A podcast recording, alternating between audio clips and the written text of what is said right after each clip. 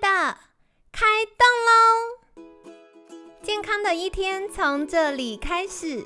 本节目由好时好时提供。开始之前，别忘了订阅、分享以及追踪好时好时粉砖和 IG。若想帮助心爱的人变健康，也欢迎一起加入健康管理师证照班的行列。有想听的主题或推荐的来宾，也欢迎来信许愿哟。让凯西陪你一起吃早餐，聊健康。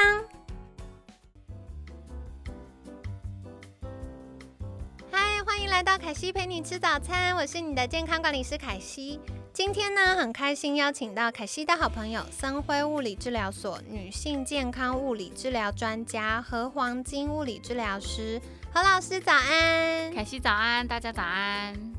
好的，相信各位听众昨天都有跟神队友甜蜜的按摩小时光了吧？那今天呢，我们要来继续聊聊的是产后瘦不下来，到底产后的变化除了腰酸背痛之外，还会发生哪些状况呢？这边要提醒妈妈，就是呃，在怀孕的阶段啊，呃，因为荷尔蒙的分泌的关系，那还会跟生产方式也会有关系。这个腰酸背痛哦，居然跟生产方式有关系？怎么说呢？因为其实生产方式它会有自然产跟剖腹产，对，那他们的恢复的过程就不太一样。嗯，对，那恢复过程不太一样，就会导致说产后的变化，除了腰酸背痛，他们其实所呈呈现的症状也会不一样。像是呃剖腹产啊，或者是自然产，他们通常在启动的第一个运动的部分来讲的话，就是如何从躺着的姿势坐起来。哎，对耶，对，那这部分通常在呃。我照顾到要待产的妈妈，我都会先跟他们说，真的遇到了，真的呃，已经没有办法改变姿势，那或者是说神队友的协助也没有办法去舒缓这些酸痛的时候，我们这边就可以透过手法的治疗或运动，同时的去改变他身体的酸痛，然后跟他身体的结构来恢复他的身体的不舒服的症状。哦，了解。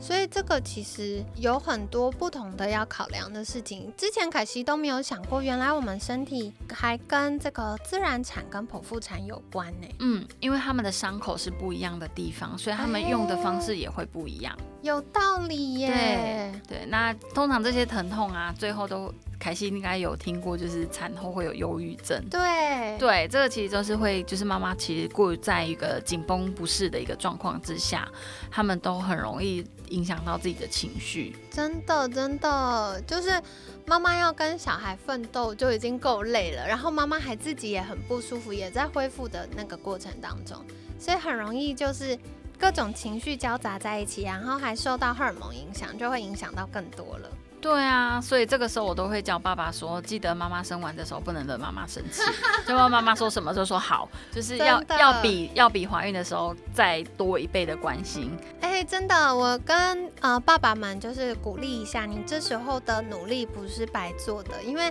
妈妈心情好，她的母乳分泌也会比较多。没错，真的。在这 跟大家分享，那接下来就要来请教何老师，就是如果今天嗯考虑到我们自然。产跟剖腹产之后，我们使用身体的方式会不一样。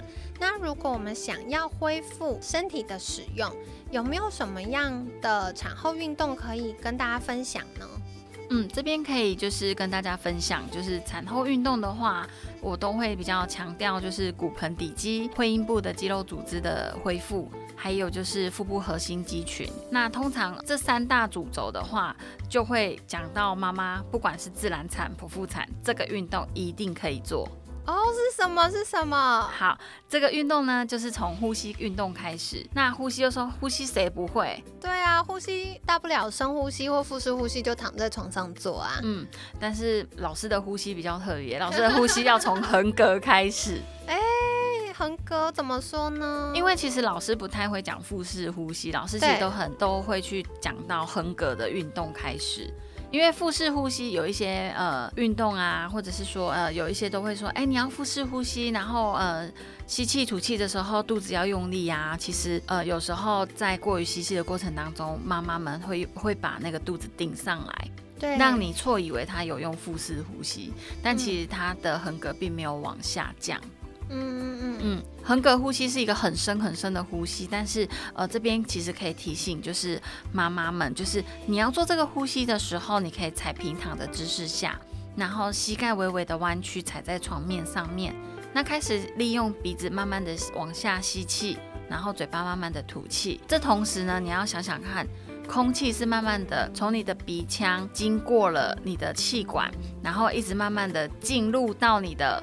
腹部的两侧肋骨的地方，也就是侧腹的地方，我会比较强调侧腹膨胀，不会是前后径膨胀。哦，对，这个时候自然横膈往下，肚子就会慢慢的凸起来。那凸起来的话，刚好就是吸气已经吸饱了，这个时候再慢慢的吐气，肚子就会慢慢的自然的往下陷。哎，我觉得这个呼吸法很有趣哦，因为刚刚和老师在讲的时候，凯西也在练习。然后我就感受一下，如果是平常说腹式呼吸的时候，我们会很容易用到胸腔的力量。嗯，没错。嗯，可是刚刚何老师特别提醒，不是前后，不是你的肚子挺起来，是你的侧面。侧面要扩张的时候，自然它就会有一个横膈上提，然后呃骨盆底肌往下沉的那个感觉。嗯，没错。然后等到吐气的时候，它又会恢复，这样好酷，而且。比我想象，我本来想说，哈，这样呼吸是不是要很大力？但后来发现其实很轻松，它是放松的状态。对，没错。那通常啊，在这个姿势下，我通常我都会建议妈妈说，哎，你可能如果在抱养宝宝喂母奶的时候，对，或者是说，嗯，你今天宝宝喂母奶了，或者是你在挤母奶了，那很容易你会因为想要看说你的母奶量出的怎么样啊，怎么这么少啊，宝宝到底有没有喝到的时候。这时候其实会更紧张，反而会影响到哺喂母乳的顺利的过程。所以这时候我们都会请妈妈在这个时候可以去调整一下自己的呼吸。哦，嗯，可以让自己更放松。有道理耶，而且这个呼吸法我觉得好棒哦，就是不管你是什么样的状态，你都很适合可以做。没错。哦。但是看起来很简单，但是我的整间妈妈都说，老师这好难哦。因为他会感觉不到他的侧边的肋骨膨胀的感觉。侧边肋骨，我刚刚一直在想的，侧边肋骨是不是就是底下有那个游泳圈的地方？凯西没有游泳圈，赶快收缩一下。其实就是你感觉到，就是我们的胸腔就跟一颗气球一样，我们不，我们不是前后吹，我们连左右都要吹。嗯，对，所以就是刚好往乳房旁边。往腋下，就是你平常手自然垂放的时候，刚好放的那两块要膨胀起来。嗯嗯，对的，侧腹的两边。嗯嗯，对。好，所以这个大家可以再感受一下哦。那如果你真的感受不到的话，也没关系，赶快去找何老师报道一下。那接下来也想再请教，就是如果我们已经练习呼吸运动，已经练习的很棒了，那还有什么是可以大家来留意的呢？嗯，这边其实我想要再跟妈妈讲说，照顾宝宝的同时啊，请请妈妈也要照顾好自己，因为我在整间遇到的其实是妈妈最不会关心到自己的泌尿系统。哦，为什么跟泌尿系统有关呢？因为呃，我们怀孕肚子变大会压到膀胱，会有漏尿，会有频尿的问题。对。可是有些妈妈会想说，这生完宝宝没有压力在肚子里面的这些问题都不会产生。但其实大家会觉得这是必然的事，因为反正左右邻居全部都在漏尿，那好像就是生完就会发生这种事。应该不是这样，我们其实可以把自己照顾得更好，不要跟邻居一样哈。我们要做那个比较特别的其中一个人，对，健康宝宝啦。对，没错。呃，会讲到这个东西呢，其实呃，漏尿这个东西其实跟骨盆底肌非常有重要的一个相关联。骨盆底肌它其实就像一个吊床一样，就像我们女生穿内裤底裤的位置，骨盆底肌是位在那个位置上面。那你看这个吊床，因为我们怀孕的过程当中，肚子的重力往下的时候，这个吊床是不是会被拉长？嗯，那长时间的拉长就会无力嘛。那你产后又只顾着宝宝，没有顾到自己的时候，就很容易让这一条肌肉组织恢复的很难去发挥它原本支撑控制的功能。哦。那通常骨盆底肌它就是呃上面它就是会控制排尿啦，还有我们的阴道口以及它支撑我们的脏器，所以它其实也是我们的核心肌群的其中一块。嗯嗯嗯，它可以稳定我们的身体的姿势，以及可以让我们的出力用力的方式更加的平衡。那这条肌肉如果失去了平衡之外，我们就会产生了肉尿。刚刚，嗯，我觉得何老师提到一个是大家常常忽略的，因为我们平常都说要练核心，练核心，可是大家想到很多在练的都是腹肌，可是其实骨盆底肌也是我们很重要的核心肌群之一。那如果没有照顾好的话，除了很容易呃生理期来的时候会容易骨盆底疼痛啊、下背痛啊之外，就是对于产后的妈妈也会有漏尿啊，或者是会有有一些妈妈会说有那种下坠感，就是不太舒服。好，所以这个是大家可以多多留意的哦。那接下来想要请教何老师，就是如果我们注意到了骨盆底肌，然后知道有这块肌肉，可是到底可以怎么样练习它呢？这一块肌肉组织，它除了刚刚讲的就是肉尿的部分，它也是核心肌群的之其中一块嘛，对不对？那通常呃这个部分就会有一个运动，那这个运动的话，就是其实大家很常听到的凯格尔运动，嗯，对，但老师比较少说它是凯格尔运动，老师都说它是骨盆底肌训练。哦，对，骨盆底肌它是其中的核心肌群之一，所以它其实跟你的腰酸背痛，还有你骨盆周围的一些酸痛，甚至已经你这些酸痛蔓延到大腿内侧这些疼痛都息息相关。这一条肌肉非常的重要。哇哦，原来跟大腿内侧也有关呢。我觉得这个很明显，因为有的时候凯西生理期来，然后又太累的时候，然后那阵子可能又久站，因为要一直讲课，我就会觉得哦，大腿内侧那条好紧哦，然后就会有点痛，而且要按摩又有点下不去手，所以就有点困扰。所以原来那个也跟我们骨盆底肌有关。对，就是骨盆底肌它的弹性跟它的呃弹力，还有就是它是不是属于一个平衡的状态，你平常有没有在用用它，它其实很重要。那我通常教妈妈他们在做骨盆底肌训练的时候，就会先教妈妈说，哎，这骨盆底肌它到底在哪里？嗯嗯，那我刚才就有提到，它是其实是我们女生穿内裤底裤的位置，整个盖上去嘛。嗯，那骨盆底肌上面它会有三个器官哦，它会影响到的膀胱、子宫跟直肠。那看到的出口就会是尿道、阴道跟肛门。对，所以，当你如果正确的在使用这一条肌肉组织的时候，你就会感觉到你的尿道、还有你的阴道、还有肛门周围的肌肉收缩，那这一条就是骨盆底肌了。哦，原来如此。对，这是第一个步骤。嗯，那如果我们收缩骨盆底肌的时候，我要怎么知道我做的对不对呢？嗯，通常大家在在网络上搜寻凯格尔运动，通常都是会从尿意中断法啦，或者是捡大便开始做起。可是老师的骨盆底肌训练会比较不一样，哦，老师的骨盆底肌训练会从阴道口来做基准点。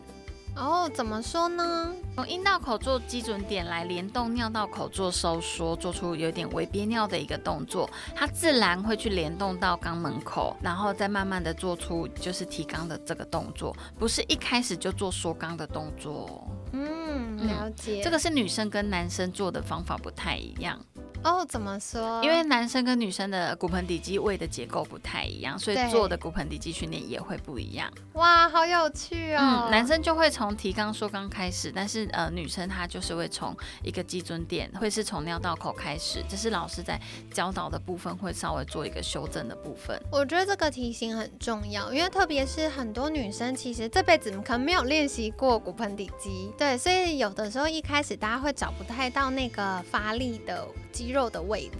但是，呃，如果我们一直在先从提肛的这个步骤开始的话，它很有可能你会用错肌肉，因为越深层的肌肉或你越少锻炼的肌肉，它需要的力道其实越轻。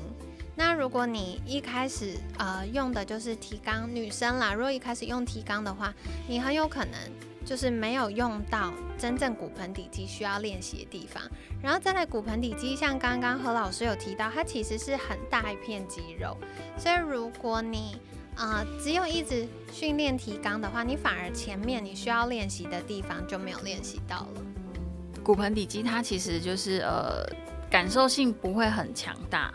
但是他的动他的动作又很重要，对，所以这边老师可以提醒大家，就是在做这个运动的时候呢，可以躺在床上，然后膝盖与肩同宽，然后微弯，两脚与肩同宽，然后微微弯曲，踩在床上，可以配合刚刚的横膈呼吸来一起做，这样你就同时练到两条核心肌群了。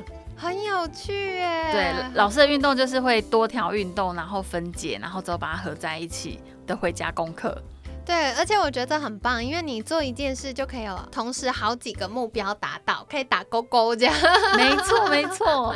对啊，那这边其实感受到，等到你有感受到这个动作已经做得还不错的时候，就可以给自己进阶的挑战。嗯，对。那像进阶的挑战，我都会跟我的妈妈们说，你就是说放，说放，说放。然后说放，再说再放，就是延长那个时间哦。然后我的妈妈就说：“那老师都是躺着做吗？”我说：“没有，其实他可以从躺着做到站着做到坐着做到走路做，好酷哦！所以其实你熟练的话，你是可以各种调整的。是没错，但是呃，很多妈妈们。在整间遇到的一个状况就是，她当我在做这个训练的时候，我如果不提醒她呼吸这一块，她会在憋气下去完成这一块肌肉组织，太专心了。对，但因为他憋气，他憋气下用的时候，就可能用到腹部的肌肉或臀部的肌肉，甚至是大腿的肌肉来代偿这个动作。